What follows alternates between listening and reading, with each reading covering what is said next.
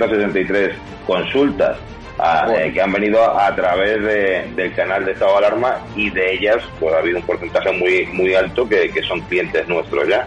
Yo la verdad que cuando hice, cuando di este paso de publicar, porque claro, yo no tengo ningún medio de comunicación como puedes tener tú, y mi forma de, demostrar mi cabello y mi indignación con este bueno, voy a intentar a ver si puedo, puedo, que yo no soy políticamente correcto. Sentado cátedra, apoyas un proyecto por la libertad de expresión, has puesto una pancarta contra el gobierno, te va mejor que nunca a pesar de la pandemia. Don Félix Revuelta, presidente de Naturhaus, propietario también de la Unión Deportiva Logroñés, dueño de este hotel maravilloso donde nos has alojado. Está mal que lo diga, pero desde que me hice un poco famoso por mis expresiones en contra de este gobierno social comunista, mi negocio ha ido para arriba.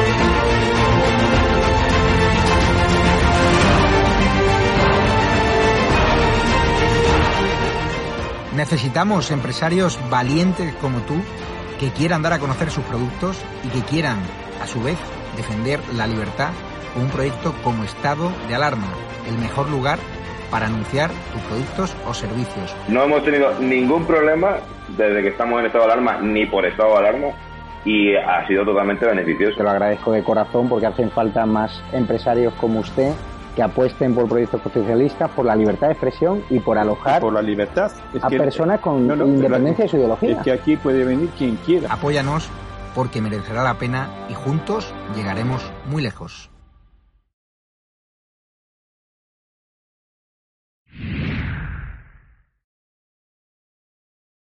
El gobierno de Pedro Sánchez y Pablo Iglesias vuelve a anunciar un estado de alarma. Esto ha creado y está creando mucha tensión entre la población que no entienden si de verdad es necesaria esta figura o no para atajar los problemas derivados de, del COVID-19. Y además, el por qué anuncia Sánchez que la extensión de ese estado de alarma debe ser para seis meses vista. La gente no entiende por qué no se renueva cada 15 días. Algunos hablan incluso de un estado de, de excepción encubierto en todo caso, hoy tenemos con nosotros a un invitado de honor. Ya ha estado en otras ocasiones con nosotros. Él es magistrado, es senador del Partido Popular por Valencia, Fernando de Rosa, al que doy la bienvenida para hablar de todos estos temas y agradezco mucho que estés con nosotros. Muchísimas gracias y el honor es mío siempre estar con vosotros. Bueno, eh, Fernando, eh, Pedro Sánchez anunciaba el estado de alarma, en principio eh, con una duración de seis meses, para poder aplicar los toques de queda que de última hora eh, ha anunciado que, no va a aplicar, que va, que va a dejar en manos de las comunidades a partir de, del 9 de noviembre. Pero en todo caso, la gente se pregunta eh, hasta qué punto es legal eh, anunciar un estado de alarma a seis meses vista. Bueno, estamos yo creo que ante un caos absolutamente, no solamente sanitario, económico, sino que ahora se añade un caos jurídico. Eh, todo porque eh, el gobierno, eh, cuando acabó el estado de alarma de primavera, no quiso hacer los deberes y determinar jurídicamente una norma para poder determinar el control sanitario estableciendo a través de la propia ley sanitaria y la ley de seguridad ciudadana una serie de medidas para poder limitar, restringir derechos sin necesidad de acudir a una situación excepcional como es el estado de alarma. El gobierno ha hablado de toque de queda, hemos empezado como eh, lo dejaba en manos de las comunidades autónomas y eh, realmente eh, en España jurídicamente no se puede hablar de ninguna restricción de derechos y libertades sino a través del mecanismo del estado de alarma. Pero claro, cumpliendo la Constitución. La Constitución establece que tiene que ser a los 15 días que tenga que ser con debate y aprobado eh, por el Congreso. Yo creo que es ilegal la realización de una, una medida de restricción de derechos y libertades a seis meses vista sin control parlamentario. Y eso es lo que realmente ha creado eh, este, este gobierno. Y permíteme que te diga, que les diga, en fin, una reflexión.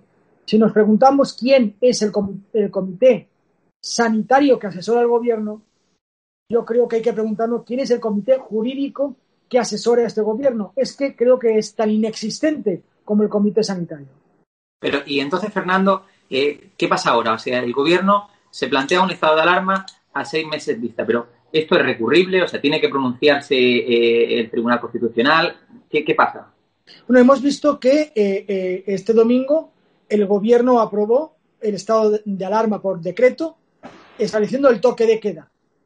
Ahora, hoy mismo, 48 horas después, modifica ese Real Decreto diciendo que ya elimina del estado de alarma el toque de queda, dejando que las comunidades autónomas establezcan cada una el sistema de limitación de, y restricción de derechos, lo cual presenta muchas dudas de legalidad. Y de hecho, el propio presidente de gobierno dice que el jueves que viene no va a defender él en el Congreso estas medidas, sino que delega en el ministro eh, de Sanidad, lo cual implica esa vergüenza que tiene el propio presidente del gobierno para no quemarse en este marasmo jurídico.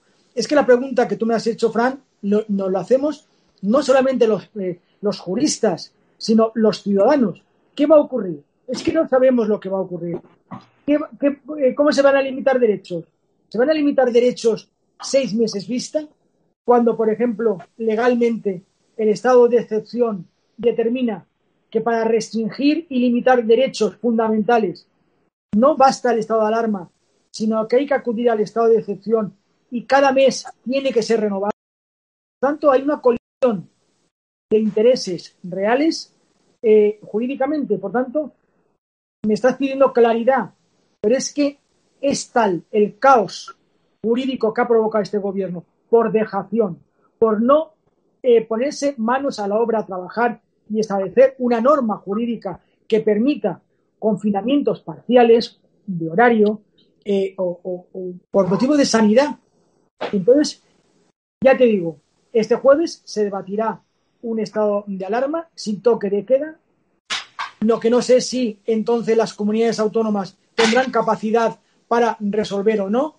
Queda en manos de los tribunales superiores de justicia resolver sobre limitación de derechos. Todo eso es el caos jurídico al que nos ha llevado este gobierno. Eh, Fernando, hablabas del estado de, excepción. Eh, bueno, hay un, debate en ese sentido de si realmente este estado de alarma es un estado de excepción encubierto. ¿Podría explicar un poco para los espectadores de estado de alarma qué diferencia hay entre el estado de alarma, el estado de excepción y por qué se dice que, esto puede ser un estado de excepción encubierto? Bueno, la Constitución establece al, determinar las, eh, las situaciones de excepcionalidad constitucional, que es por ejemplo, el estado de alarma y el estado de excepción, que son medidas eh, totalmente diferentes. El estado de alarma es el primer, digamos, escalón de restricción de derechos. Únicamente eh, el estado de alarma permite una limitación. La limitación, pues como, vimos en, la propia, eh, en la propia primavera.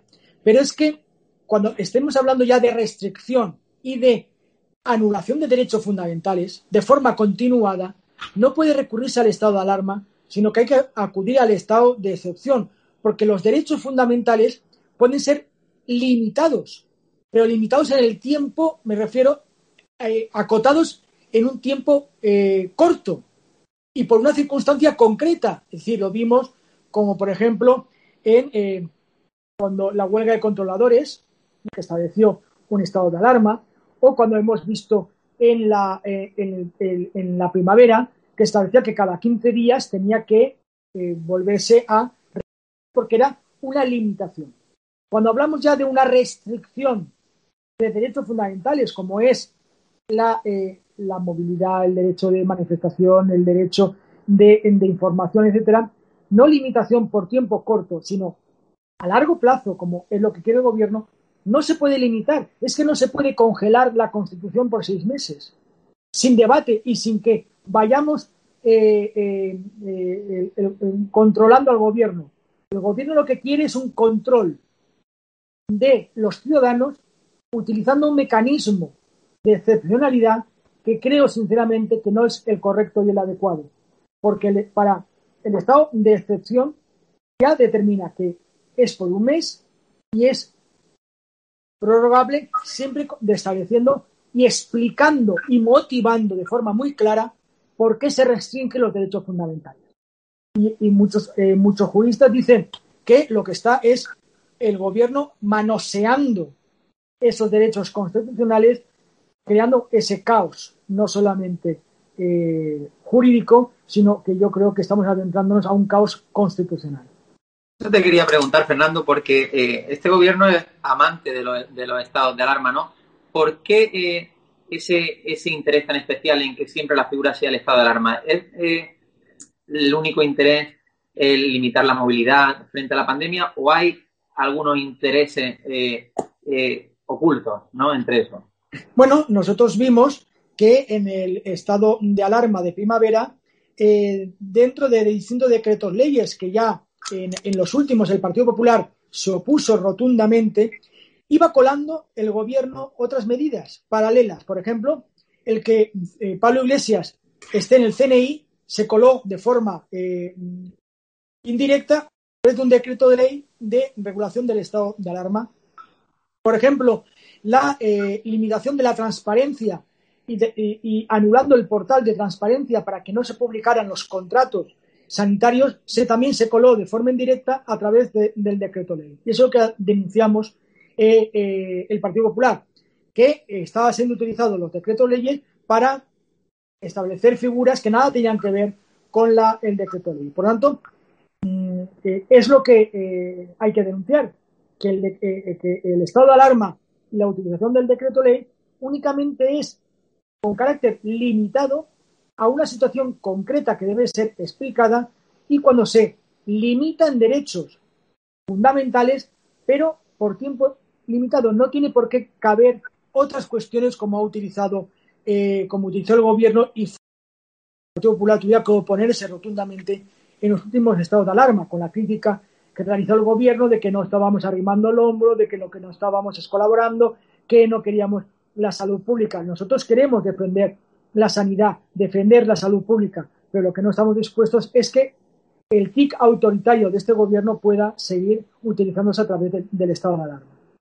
Y Fernando, eh, si se recurre ¿no? el estado de alarma en, vía judicial, ¿hay alguna posibilidad de que en algún momento se, tumbe esta medida, o sea, que, que la justicia tumbe el estado de alarma? ¿O no es posible?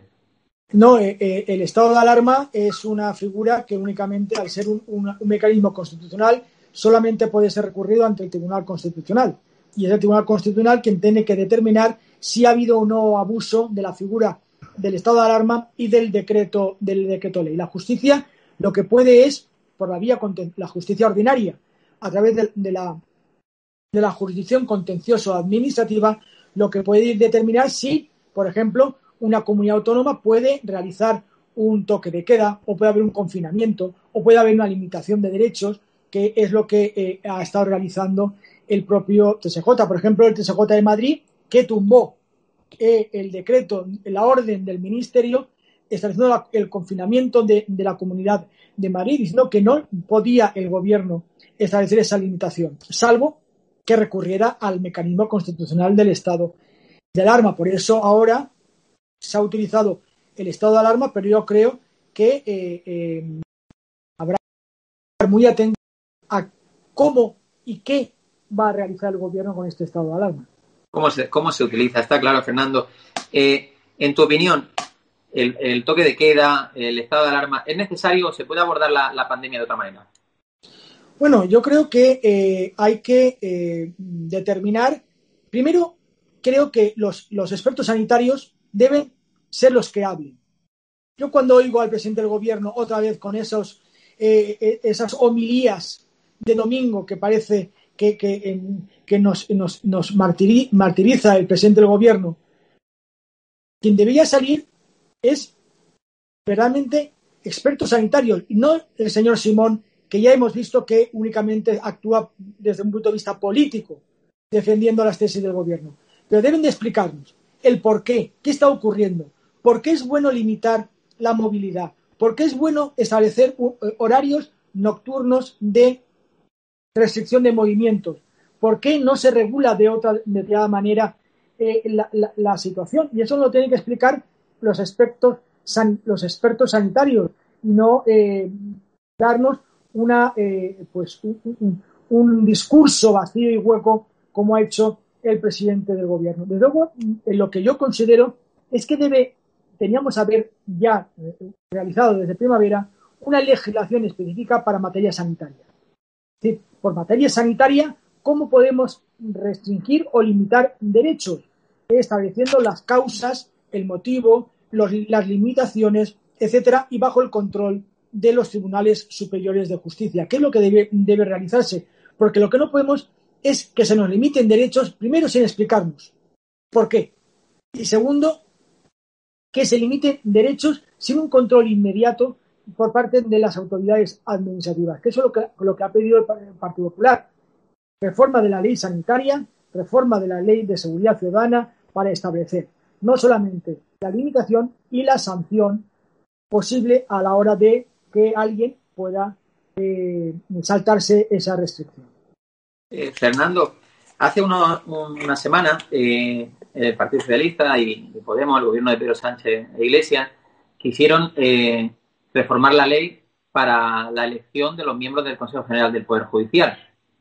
La Unión Europea le ha dado, le ha dado un toque a España, le ha dado un toque al gobierno y parece que en principio hay disposición para, para llegar a un acuerdo con el Partido Popular. Pero no es esta la pregunta. Eh, la pregunta es, ¿la Unión Europea va a dar un toque o ha dado ya un toque a España por el, por el anuncio del estado de alarma? O sea, ¿está la, Unión Europea preocupándose por lo, que ocurre, por lo que ocurre en España?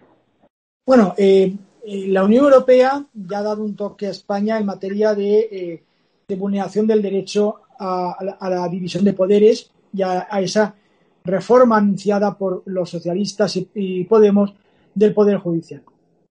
También se han visto alarmas de que se está hablando de España como Estado fallido, un, Estado en el que eh, por dejadez del gobierno no se están tomando medidas eh, que eh, puedan jurídicamente hablando establecer esa restricción y limitación de derechos, porque ahora la cuestión es que cada comunidad autónoma va a resolver va a limitar, va a confinar o no confinar, establecer un horario diferente. Eso para eh, la comunidad, para la Unión Europea es complejo jurídicamente de, ver, ¿no? Es decir, eh, eh, ¿qué, ¿qué, está ocurriendo en, en Castilla-León que es diferente a Rioja o Navarra con respecto a Andalucía, la Comunidad Valenciana con respecto a Cataluña? Esa disparidad en normativa que no existe en ningún país, ni siquiera en países federales, como puede, puede ser Alemania, eh, eh, es lo que determina clarísimamente que ya se lancen avisos de que España entra en, considerarse como un Estado fallido jurídicamente hablando, porque el gobierno está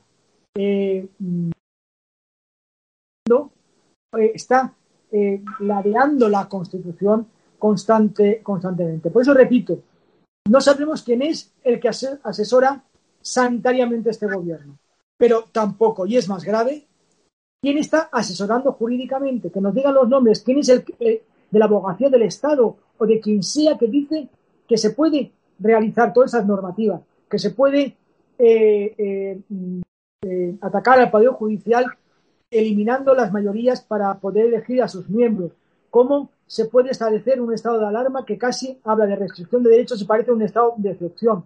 Como un toque, eh, cómo eh, se establece un toque de queda de confinamiento diferente en cada, en cada eh, lugar. Todo eso nos lo tienen que explicar y lo tiene que explicar el presidente del gobierno. Lo único que va a hacer este jueves es no acudir al Congreso a dar la cara, a dar la cara y debatirlo, porque para él lo único que quiere es salir en televisión con un mensaje eh, y sin debate con la oposición. Fernando, si en, si en el futuro se, se consiguiera demostrar que, que ese estado de alarma, que, bueno, ese estado de alarma, esta limitación de derechos, que tiene una repercusión clara en, en la economía, o sea, en el cierre de, en el cierre de los negocios, en, en las ventas, ¿no? En la hostelería, en todo en general. Eh, si se consiguiera demostrar que no fue necesario o que había otra vía que, que se pudo prever se podrían plantear demandas colectivas, porque en este momento nos encontramos con un crecimiento del paro enorme, con empresas que están yendo a la quiebra, donde la Administración quizás tiene una responsabilidad. Bueno, eh, existe una figura en el derecho que es eh, la acción administrativa por el normal funcionamiento de la administración. Es decir, si se acredita que yo he obtenido un perjuicio porque la administración, en este caso, la administración del Estado, el gobierno o una comunidad autónoma, ha actuado eh, con algún tipo de anomalía en su funcionamiento, realizando alguna negligente actuación, es indemnizable el ciudadano, el empresario, el autónomo o cualquiera que el, trabajador que haya podido considerar que ese anormal funcionamiento le ha causado un perjuicio y eso es indemnizable y por tanto es susceptible de, indemnización. Ya se ha pronunciado la sala tercera del Tribunal Supremo diciendo que eh, en lo que eh, era la adopción de medidas de prevención para sanitarios, etcétera, hubo una, negligente actuación por parte eh, del gobierno y por lo tanto se ha abierto la vía para poder indemnizar a todos aquellos que se han visto perjudicados en su salud por no habérsele dotado de las medidas de prevención necesarias. Fernando, bueno, cambiando un poco el tema, bueno, hay una figura que está jugando un papel eh, fundamental no solo en, la, en el día a día político y es la fiscal general del Estado, Dolores Delgado. Eh, bueno, por ejemplo, eh, ha dicho que no ve, no ve, no ve recomendable perseguir a, Ábalos por el, por el caso Delphi, no cree que se deba, que se deba jugar. ¿qué, papel creéis que está, que está jugando? O sea, ¿está frenando el normal desarrollo de la justicia el que la, el que la exministra Dolores Delgado, la fiscal general del Estado? Bueno, la fiscal general del Estado, Dolores Delgado, está haciendo el papel que se le encomendó. Eh, ella eh, se le dijo, tú tienes que ser la abogada del gobierno y eso es lo que está cumpliendo. Ella es la abogada del gobierno. Está paralizando la investigación del caso Delsi, que me parece un escándalo internacional, y está paralizando la eh, investigación de, de Pablo Iglesias en los tres delitos que, hemos visto, ¿no? Ha, manifestado que no, se tendría que admitir, está paralizando toda la investigación en materia eh, sanitaria. Ya hemos visto como todas las querellas contra el, eh, gobierno, la Fiscalía ha informado, informado que no se tiene que, investigar. Estamos viendo como en la Audiencia Nacional está paralizando cualquier tipo de investigación. Ahora hemos visto con la caja B de, eh, de Podemos, que estableció que no se tenía que investigar, provocando un sobreseimiento, porque en España, si no hay acusación pública o privada, no se puede, el los jueces no pueden iniciar la investigación. Por tanto, la fiscal general del Estado cumple el papel, el papel que ya denunciamos, que era defender absolutamente al gobierno de cualquier mm, querella o cualquier eh, reclamación que se le pueda efectuar. por tanto, eh, eso mm, supongo que pasará también factura en Europa, porque el informe del Consejo de Europa ya, ya está analizando el nombramiento de la fiscal general del Estado como vulneración de la independencia del Poder Judicial. Eh, Fernando, para que también no, eh, el público eh, lo entienda, ha dicho que bueno, el papel del fiscal es preceptivo en, muchísimas ocasiones para que se pueda proceder a una investigación, ¿no? a, un, juicio. ¿Qué pasa entonces con el caso Ábalos? O sea, ¿se sigue adelante? ¿No se sigue adelante a partir de, que dice Dolores Delgado que no se siga? O sea, ¿qué ocurre ahora? Bueno, eh, eh, cuando un procedimiento entra en, un juzgado ordinario, o en este caso en el Tribunal Supremo, porque, permíteme el inciso, todos estos que iban contra el aforamiento, ¿no? Podemos, socialistas, que decían que, el, aforamiento era algo que quería el Partido Popular para protegerse, pues ahora están acogiéndose todos al aforamiento en el Tribunal Supremo. Ábalos es ministro, por lo tanto, está aforado y la investigación la tiene que llevar el Tribunal Supremo.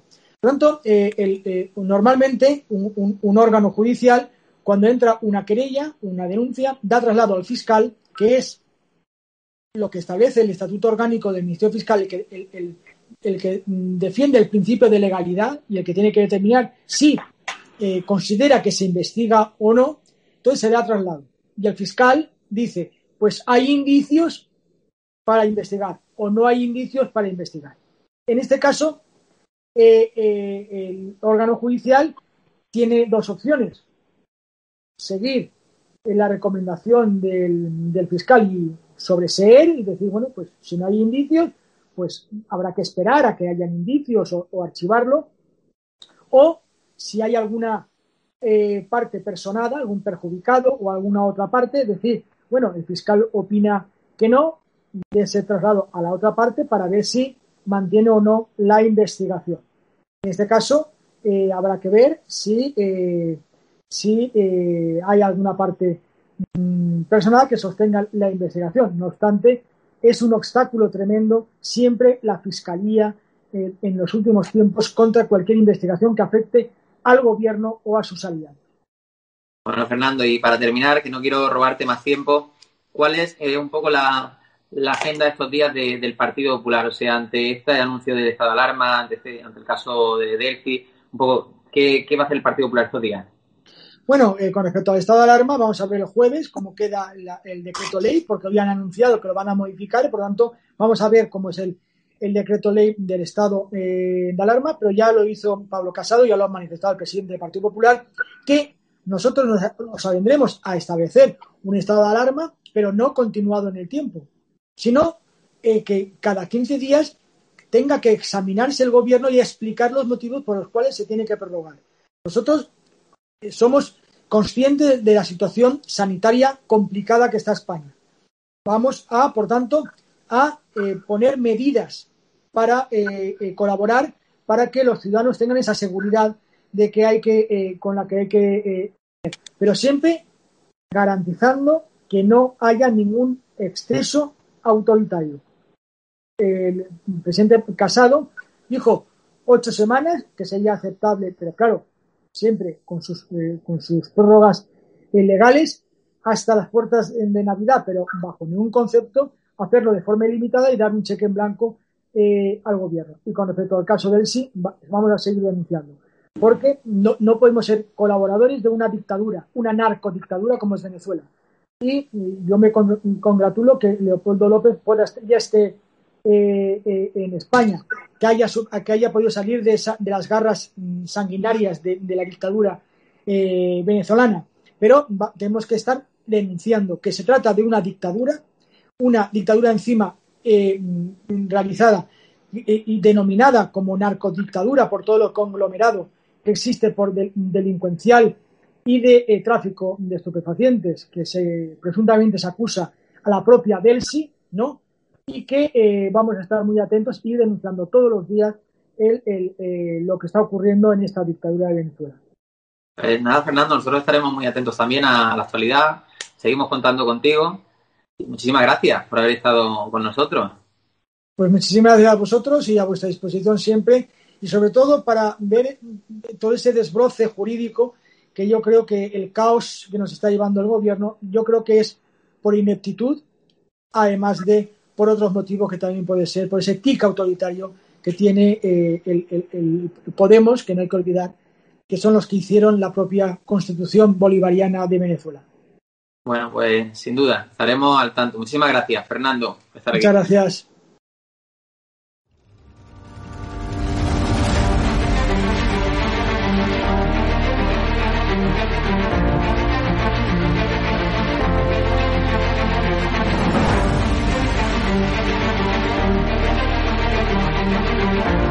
Hola, ¿qué tal? Buenas noches, queridos espectadores de Estado de Alarma. Estamos en el epicentro de la protesta, estamos en la calle Núñez de Balboa, una de las más populares de Madrid, sobre todo eh, durante la pandemia, durante el confinamiento impuesto por el gobierno, este estado de excepción encubierto en el que calles como Núñez de Balboa se hicieron famosas por proclamar y reclamar esas libertades que habían sido arrebatadas a los ciudadanos de Madrid, Estamos escuchando muchas caceroladas desde los balcones ahora mismo. Estamos llegando justo a ese punto. Ya estamos aquí. Estamos en Núñez de Balboa. Están escuchando a la gente protestar esos ruidos, esas cacerolas.